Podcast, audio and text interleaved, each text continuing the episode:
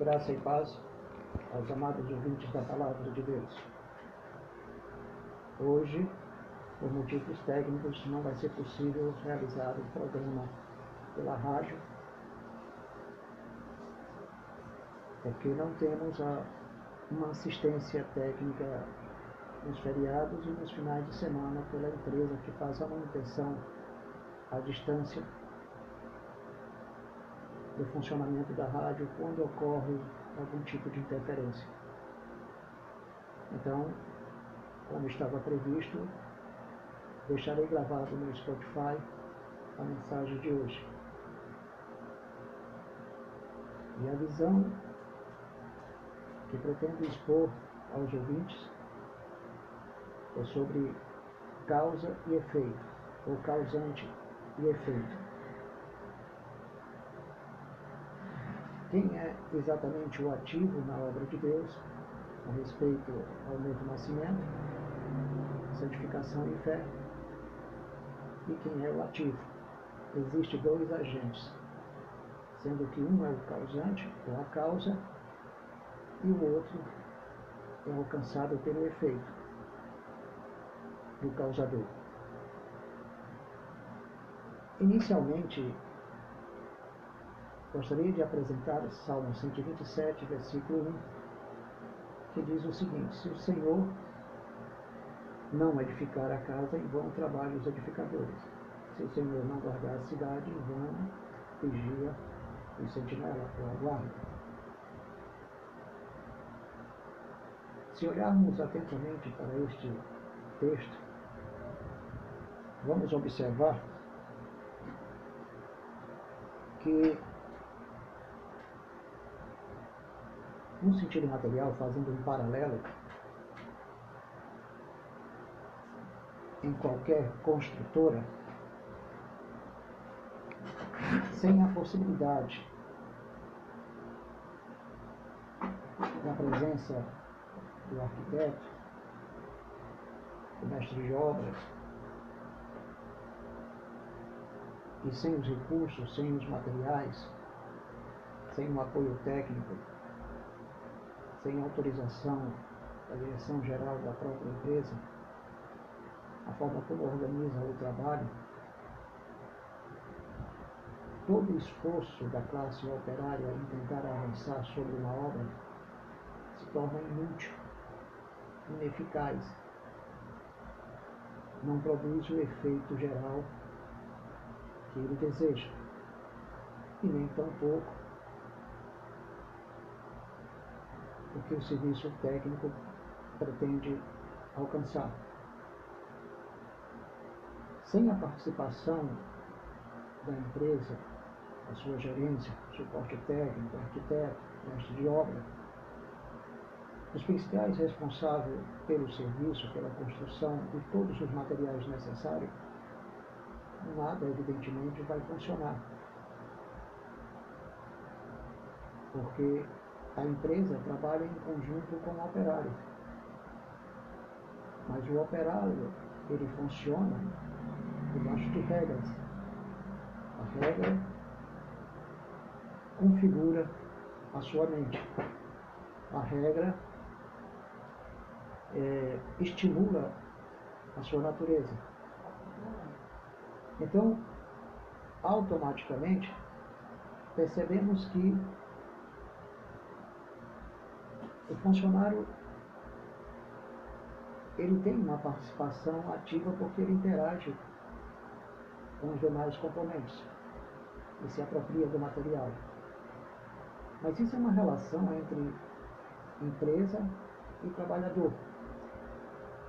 As relações são produzidas por meio de interação. Mas se caso a própria empresa se recusa e automaticamente o serviço técnico, arquiteto, mestre de obra e não envia equipamento, ninguém consegue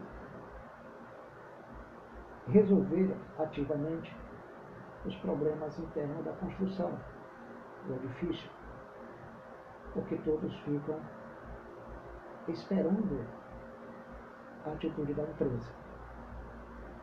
Qual é o pensamento nesse sentido em relação ao Salmo 127, versículo 1? É uma relação bastante diferente. Por quê? Porque o crente em si mesmo, o seu material, a sua capacidade intelectual, sua atitude perceptiva, receptiva,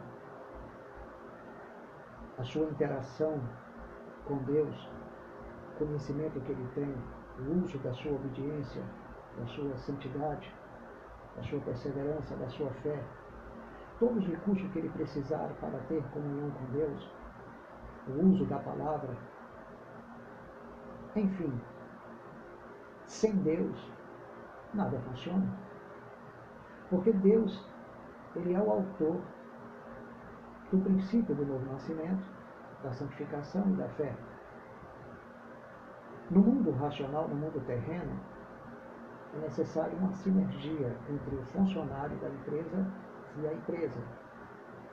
É necessário uma, uma interação ou uma sinergia com arquiteto, suporte técnico e com o mestre de obra, acompanhando o projeto que é apresentado pela arquitetura ou através da arquitetura do projeto. E eles se apropriam dos materiais. Então, no serviço racional, ou seja, no mundo natural, é lógico que existe essa relação Mas, no campo divino, a relação não é a mesma.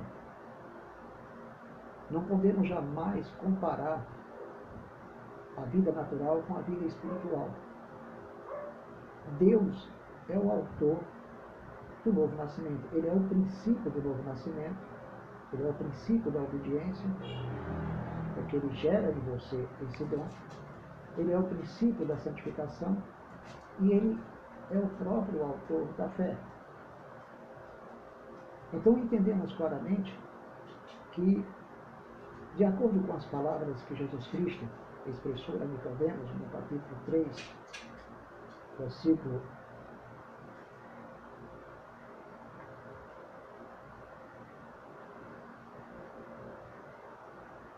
é, vamos fazer uma examinada no versículo 8. O que é que a Bíblia nos diz sobre isso?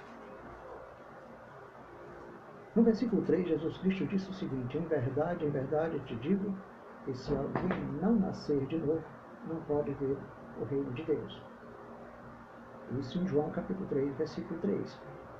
A impressão que se tem é que Cristo está querendo comunicar esta impressão aparentemente na linguagem humana apresentada por Cristo, que parte de maneira antropocêntrica a decisão do homem em nascer de novo. Essa seria a aparência da letra, ou das letras.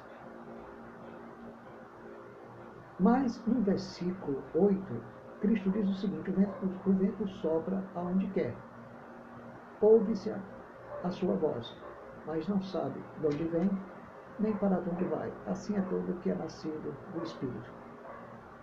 Todos nós ouvimos a voz do vento, sentimos, mas não sabemos como ele vem, nem como ele vai, nem para de onde ele vem, nem para onde ele vai. Mas, segundo as palavras de Jesus Cristo, o vento sopra aonde quer, ou onde quer. Então, significa que o vento tem uma natureza própria, uma autonomia, ele já foi criado por Deus para exercer uma direção própria. As próprias leis de Deus governam o vento nesse sentido. Mas nós vamos observar o que diz Jesus, o que diz Paulo em Coríntios, capítulo 13. Ou melhor, capítulo 14. Correção, amados no capítulo 12. No capítulo 12, versículo 8, no final da, do mesmo versículo, diz: segundo o mesmo Espírito, ou melhor, no versículo 6, perdão. Mas o mesmo Deus é quem opera tudo em todos. Veja bem. 1 Coríntios capítulo 12, versículo 6. Mas o mesmo Deus é quem opera tudo em todos. E no versículo mais abaixo, diz o seguinte: se observarmos atentamente, no final do versículo 11, sobre o mesmo Espírito, como lhe apraz a cada um individualmente. Ou seja, repetindo, mas um só é o mesmo Espírito que realiza todas estas coisas, distribuindo-as em relação aos dons. Como lhe apraz a cada um individualmente. Quer dizer, o Espírito faz como ele quer. Visando a um fim proveitoso, como diz no versículo 7. Então, se o próprio Paulo diz, o mesmo Espírito distribui os dons como lhe apraz, a cada um individualmente é como ele quer. Este Espírito é outro vento superior àquele apresentado por Cristo a Nicodemos. Então, significa que o Espírito Santo opera como quer. Apesar de escutarmos a voz do vento e sentirmos no nosso corpo, mas o mistério é que não compreendo de onde ele vem nem para onde ele vai. Eu não tenho olhos para perceber esta realidade. Então significa que eu não tenho lógica para perceber a realidade do Espírito de Deus. Eu poderei até sentir e ouvir uma voz, mas esse sentir não é carnal, não é emocional, é algo espiritual, onde nós, nós não temos consciência, segundo a nossa razão, para definir com exatidão como é que ocorre o processo do novo nascimento. É tanto que apóstolo Paulo, em Efésios, capítulo 2, versículo 5 e 6, ele diz que. Perdão. Versículo 5. Efésios capítulo 2, versículo 5. E estando nós mortos em nosso delito, ele nos deu vida, juntamente com Cristo. Deus nos deu vida, juntamente com Cristo. Estávamos mortos. Não tivemos a menor possibilidade de ter consciência deste episódio. No versículo 1 do capítulo 2, ele nos deu vida estando mortos em nossos delitos e pecados. Não tivemos percepção, porque para Deus, morto no sentido espiritual, não tem percepção espiritual desta obra. E no versículo 5, ele nos deu vida juntamente com Cristo. Esse processo não tivemos participação com a nossa consciência lógica. E diz a palavra que juntamente com Cristo, Deus nos ressuscitou. Isso no capítulo 2, versículos 5 e 6. Esta obra, ela é invisível. E como nos revela Paulo a Tito, diz o seguinte: quando, porém, se manifestou a benignidade de Deus, quando foi que manifestou essa, benignidade de Deus? Nosso Salvador e o seu amor para com todos os eleitos. Não por obras de justiça. Olha o que diz o capítulo 3 de Tito, versículo 4 e 5. Não por obras de justiça praticada por nós, por nenhum recurso do próprio livre-arbítrio humano, ou por meio do seu espírito antropocêntrico. Mas, segundo sua misericórdia, ele nos salvou mediante o lavar regenerador, gerou o novo nascimento e renovador do Espírito Santo, que ele derramou sobre nós ricamente por meio de Jesus Cristo. Então houve uma ação do Espírito. Houve uma ação do Espírito neste exato momento. Uma ação a qual você não teve participação. Quando observamos novamente Efésios, que parece, ou melhor, pensamos que se trata de uma contradição, apóstolo Paulo diz, diz o seguinte sobre Jesus Cristo, em quem também vós, depois que ouviste a palavra da verdade, olha bem, depois que ouviste a palavra da verdade, a fé não vem pelo ouvir, Romanos 10, 17, pela palavra de Cristo. A palavra de Cristo que nós pregamos, mas dentro dessa palavra existe a palavra de Cristo, uma unção especial, um poder especial da qual eu não manipulo. É uma demonstração de poder que Paulo mencionou quando pregava aos Coríntios, ou quando pregou aos Coríntios, ele não foi com palavra de sabedoria, mas como demonstração de poder. Esse poder estava invisivelmente na palavra que ele pregava, através do Espírito que habitava nele.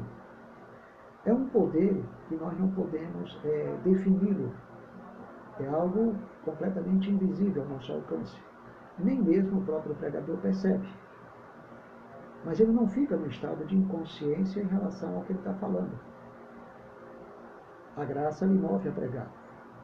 Então diz o texto: Depois que ouviste a palavra da verdade, recebeste a fé, o evangelho da vossa salvação. Claro, daquele que estabelecer a salvação que Cristo realizou na terra com sua aparição. Segundo Timóteo capítulo 1, versículo 10. Ele teve que se manifestar para remover a morte, a obra do diabo, destruí-la. Mas em 2 Timóteo capítulo 1, versículo 9, diz que ele já havíamos salvos na eternidade, em Cristo, por determinação e graça, com chamamento santo. Já estava previsto esse chamamento santo. Como diz é, segundo Tessalonicenses capítulo 2, 2, versículo 13, ele nos escolheu desde o princípio, e Paulo agradeceu a Deus por isso. Para a salvação, pela santificação do Espírito e fé na verdade. Estava incluído a santificação e a fé na verdade. Estava no pacote, como diz no sentido popular. Já fazia parte da eleição e da predestinação, que correspondia, ou que iria corresponder ao nosso novo nascimento.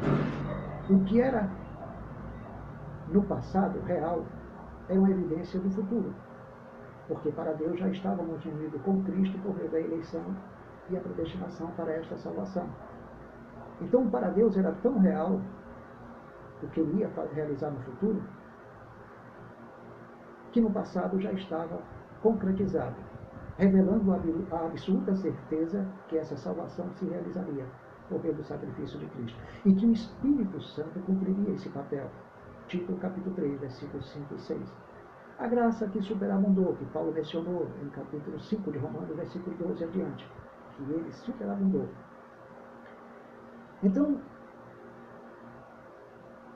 e nele, veja bem, também crido em Cristo e em Sua palavra, foste selado com o Espírito Santo da promessa. Foste selado com o Espírito Santo da promessa. O recibo. Você recebeu o penhor da herança. Mencionado no versículo 14. Mas antes de você receber o selo o penhor da tua herança, como revela Paulo em Efésios capítulo 1, versículo 14, e em 2 Coríntios capítulo 5, versículo 5, foi o próprio Senhor que nos, que nos fez para isso, para receber o penhor da herança e recebermos um novo tabernáculo no futuro, que é exatamente a glorificação final como resultado do que Deus predestinou no passado, a quem predestinou, chamou, estava incluída a nossa chamada com chamamento santo, mencionada em 2 Timóteo capítulo 1, versículo 9, então, o passado era real, assegurava a certeza do futuro. Mas também a quem chamou justificou, já estava pré-ordenado por Deus, predestinado à justificação. E a quem justificou, glorificou, já está pré-ordenado determinado futuro. E o próprio Espírito Santo está como penhor, veio como selo. Mas antes de se manifestar como selo, ele realizou o processo de lavagem. Fez o lavamento, fez a regeneração, realizou a renovação. Não é isso que Paulo diz a Tito, no capítulo 3, versículo 5? Que o Espírito de Deus realizou exatamente o lavar regenerador e renovador do Espírito Santo. o lavar regenerador e renovador do Espírito Santo que ele derramou. Então o Espírito fez primeiro esse papel, para depois te selar. Você precisava receber vida. Lázaro, quando saiu do túmulo, ele recebeu primeiro vida. Depois ele foi alimentado. Depois ele foi desatado. E é exatamente isso que o Espírito Santo faz em nossas vidas. Então percebemos que ele é o, o causador, o causante. Ele é o princípio de tudo. O princípio do novo nascimento, da santificação e da fé. Então percebemos claramente que Deus queria nos dar um novo coração. Isso só seria possível por meio da ação soberana de Deus. Vejamos o que diz Jeremias, capítulo 24, versículo 7. Observe o que diz a palavra de Deus. Jeremias, capítulo 24, versículo 7. O que, que nos diz? Dar-lhes-ei coração para que me conheçam, que eu sou o Senhor. Eles serão meu povo e eu serei seu Deus, porque se voltarão para mim de todo o seu coração.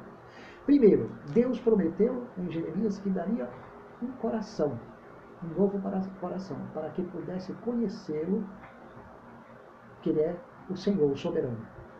E então o seu povo seria o seu povo, os eleitos, predestinados. E ele seria o vosso Deus. E só assim eles se voltariam para Deus. É isso que Jeremias 24, versículo 7 está nos anunciando, nos revelando pelo Espírito de Deus. Vamos observar Ezequiel, capítulo 16, versículos 62 e 63. Mais uma vez, fala a mesma coisa. Ezequiel, capítulo 16, diz claramente uma confirmação da própria revelação. Esse capítulo 62 ó, e 63. Estabelecerei a minha aliança contigo e sabereis que eu sou o Senhor. Então, Deus estabeleceu uma aliança e estabeleceu uma aliança por meio de Cristo. Para que te lembres e te envergonhe e nunca mais fale a tua boca soberbamente, por causa do teu opróbrio. Quando eu tiver ou seja, quando eu te houver perdoado tudo quanto fizeste, diz o Senhor. Então, a finalidade de Deus estabelecer essa aliança é para que nós tenhamos lembrança e nos, nos envergonhemos e nunca mais falemos soberbamente, soberbamente que o nosso espírito antropocêntrico é quem decide. Para que reconheçamos o nosso opróbrio quando ele houvesse perdoado o que, o que nós havíamos feito o que Israel também havia feito. E Deus nos perdoou na cruz. Sem o perdão da crucificação, expressada na crucificação, morte, sepultamento e ressurreição e no derramamento do seu sangue, não haveria novo nascimento. Não haveria santificação e fé. Essa fé, ela haveria de ser revelada. Porque Gálatas, capítulo 3, versículo 22, 23, deixa bem claro nós estávamos, segundo o que diz a Bíblia, as Escrituras nos encerrou, nos confinou debaixo do pecado, pela vontade soberana, para recebermos as promessas. E também estávamos encerrados debaixo da lei, para, para a revelação dessa fé que haveria de vir. Porque Jesus é o autor e consumador dela. Hebreus capítulo 12, versículo 2. Então, não se pode negar esta realidade.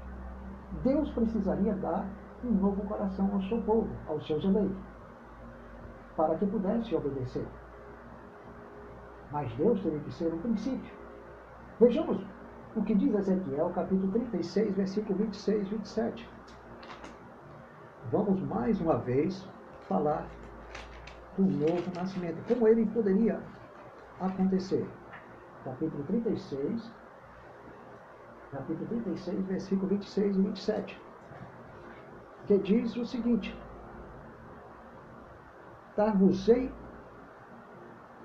coração novo, e porei dentro de vós espírito novo. Olha aí, novo nascimento, coração novo e novo nascimento. E tirarei de vós o coração de pedra, e vos darei coração de carne. Então, sem a ação de Deus, como princípio do novo nascimento, da santificação e finalmente da fé, você nem eu poderíamos nos aproximar de Deus. Se o Senhor não faz essa obra, em vão trabalharia você como edificador antropocêntrico.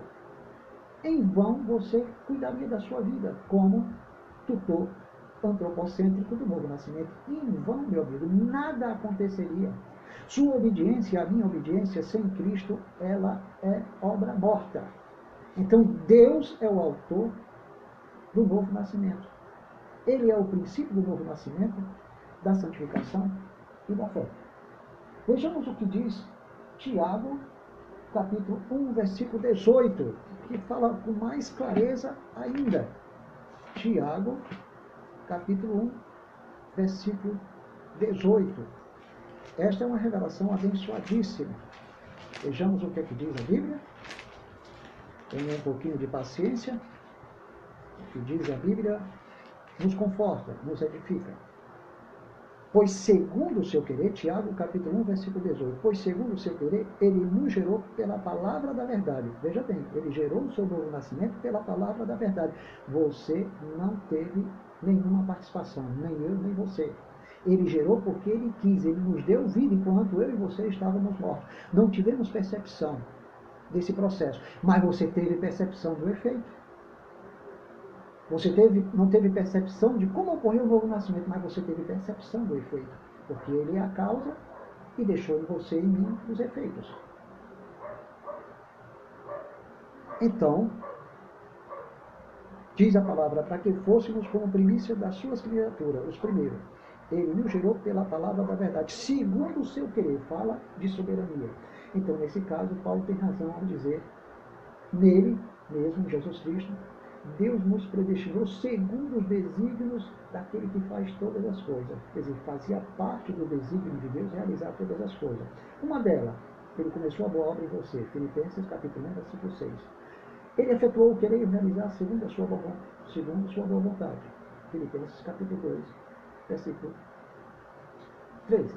Então você percebe que ele faz tudo segundo o desígnio da sua vontade. Ele, ele simplesmente é o autor de todos os resultados que surgiram em sua vida. Você só percebeu os efeitos.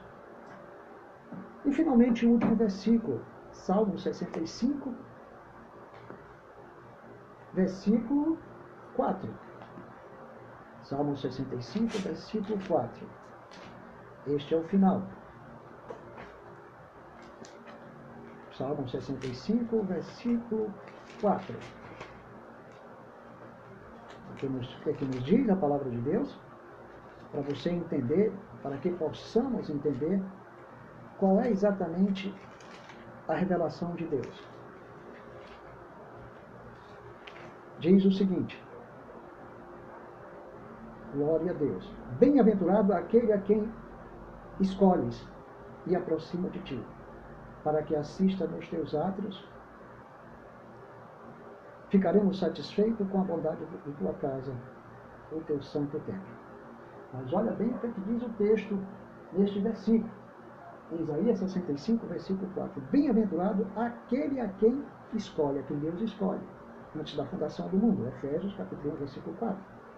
E 2 Tessalonicenses, capítulo 2, versículo 13. E o aproxima de ti, ele atrai ele escolhe e atrai. E produz os efeitos que você posteriormente recebeu. Então isso significa que Cristo tinha razão plena em dizer, quando eu for levantá-lo ao madeiro, atrairei muitos a mim. Era ele que iria atrair a partir da sua crucificação, morte, sepultamento e ressurreição. E se você lê Isaías 53, você vai ver que no decorrer da leitura, a própria palavra de Deus diz que Deus veria a sua vontade prosperar através do sacrifício de Cristo. E que Cristo veria a sua linhagem, a sua posteridade, os frutos do seu trabalho, do seu sacrifício, porque ele atrairia. Significa que o poder estava onde? Na crucificação, morte, sepultamento e ressurreição de Cristo, e não no seu livre-arbítrio. Tu não crês? Então continua na tua soberba. Até que Deus faça você se envergonhar de tal atitude. Um dia Deus fará isso com o seu juízo. Então essa é a primeira coisa que devemos entender. Deus é o causante e os efeitos ele gera em você. E um dos efeitos sobre a eleição e predestinação que estão conectados com o sacrifício de Cristo, sem a crucificação, morte, sepultamento e ressurreição de Cristo, a eleição e predestinação não teria nenhuma eficácia. Fomos elegidos e predestinados para esta salvação. Cristo é a garantia. O seu sacrifício é a garantia. É a resposta final e definitiva. Sem o sacrifício de Cristo, a eleição e a predestinação eram palavras mortas, sem efeito. Então nós fomos elegidos e predestinados para esta salvação que Cristo realizaria na terra. Por isso estávamos unidos eternamente com Ele, elegido nele, predestinado nele, e o que Deus iria realizar no futuro já era real no passado. E por que, que era real no passado? Para assegurar de que absolutamente isso se cumpriria no futuro. Por isso que o Cordeiro de Deus foi morto desde a fundação do mundo, para assegurar de que isso se realizaria no futuro. Então, Deus deixou algo interessantíssimo como sinal marcante na vida do eleito. Capítulo 2, versículo 19 de 2 Timóteo. Entretanto, o firme fundamento de Deus permanece. Qual é o firme fundamento de Deus permanece? Existe uma evidência. tendo este selo. Qual é o selo? Visivelmente é este. Primeiro, o Senhor conhece os que lhe pertencem. Conhece de antemão e predestinou. Romanos capítulo 8, versículo 29. Esse é o primeiro sinal do selo. Mas o sinal principal, visivelmente, aparta-se da injustiça todo aquele que professa o nome do Senhor. Em outras traduções, todo aquele que invoca o nome do Senhor. Então, não adianta pregar eleição, predestinação, sem, essa, sem este firme fundamento. É o firme fundamento da manifestação soberana da vontade de Deus que nos predestinou segundo o desígnio daquele que faz todas as coisas. E ele produz essa sua atitude invocar o seu nome para você apartar-se da iniquidade.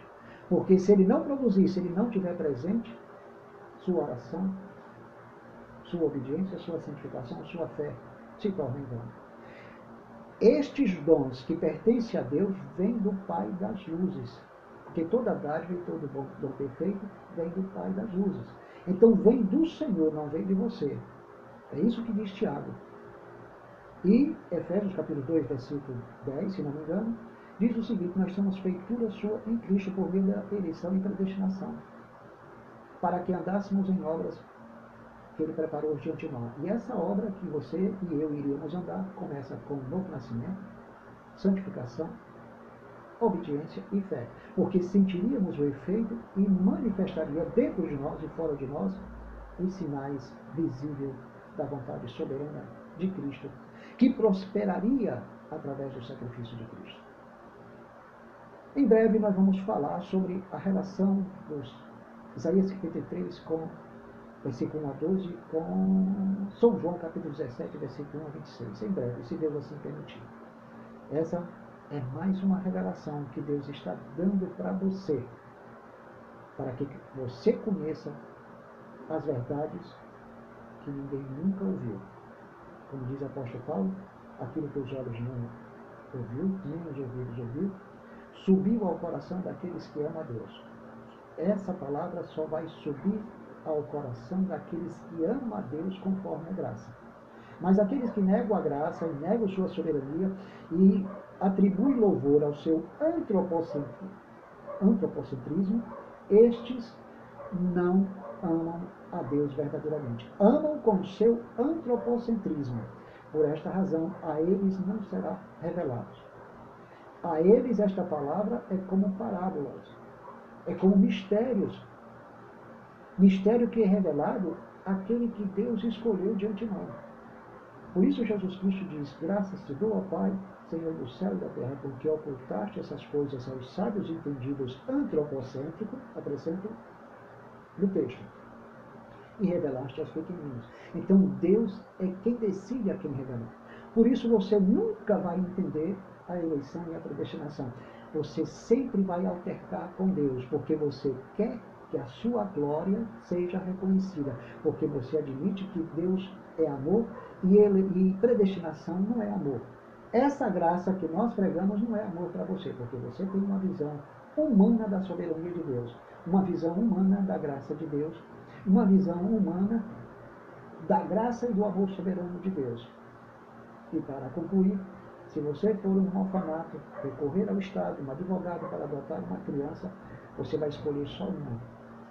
E você sabe que você só pode escolher uma ou duas, dependendo da tua condição econômica e do teu amor por aquele que você elegeu. Você é culpado porque você não quis nenhuma delas, ou você vai me dizer hipocritamente, não, mas se eu pudesse, eu adotaria todas. Olha aí, se eu pudesse, mas não pode. Se eu tivesse condição, eu adotaria todas, mas não tem. Por mais que você queira, você não vai adotar todas. Você pode até adotar uma, duas, três, todas não. Se você é assim, se nós somos assim, por que Deus não é soberano para escolher? E não se torna culpado por isso. E nem você se torna culpado porque só escolheu uma ou duas crianças para você demonstrar o seu amor. Foi isso que Deus fez. Será que você não consegue ver isso? Desperta tu que dormes, e Cristo te esclarecerá. Desperta-te tu que dormes entre os mortos, e Cristo te esclarecerá. Enquanto existir o antropocêntrico você não vai ter a revelação. Somente Deus pode te libertar do espírito de entorpecimento que Deus entregou aos judeus. Porque só Deus é que vai afastar as impiedades de Jacó no dia que ele se manifestar. Quando se completar, ou seja, quando alcançarmos, ou quando for alcançada a plenitude dos gentios, onde todos os eleitos e predestinados entre os gentios serão então salvos. E Deus em seguida salvará os eleitos da casa de Israel. Porque a restauração da casa de Israel não é uma restauração totalizando todos os judeus, mas os eleitos que serão chamados segundo a promessa. Quando Cristo entregar o reino para o Pai. No final do seu governo no trono de Davi. Ao final, ele vai entregar o reino para o Pai, porque chegou a hora de salvar os elegidos da casa de Israel. No momento certo, Deus vai chamar muitos eleitos da casa de Israel. Que Deus em Cristo possa nos abençoar. Graça e paz aos ouvintes da palavra de Deus. E bom dia.